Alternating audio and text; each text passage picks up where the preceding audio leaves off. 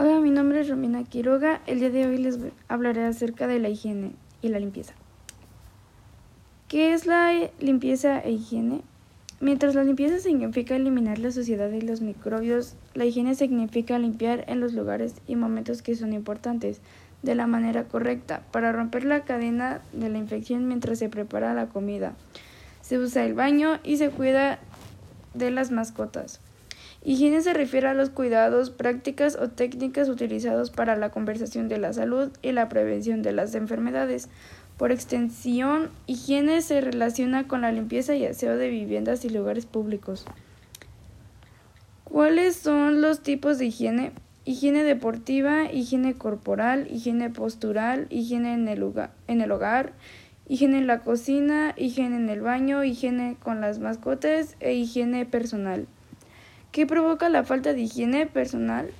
La mala higiene personal no solo afecta al mal olor o un mal aspecto físico, sino que también puede acarrear serias consecuencias para la salud, como pueden ser la influenza, la salmonelosis, la hepatitis A, infecciones por estafilococos, fiebre tiroidea o la prolongación y agravación de la gripe, entre otras.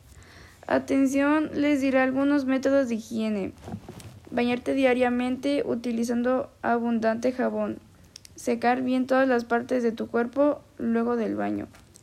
Cambiar a diario tu ropa interior, camisas y otras prendas de vestir que estén en contacto directo con tu piel. Lavar tu ropa con jabón y lavar frecuentemente tu cabello utilizando un champú. Y gracias por su atención.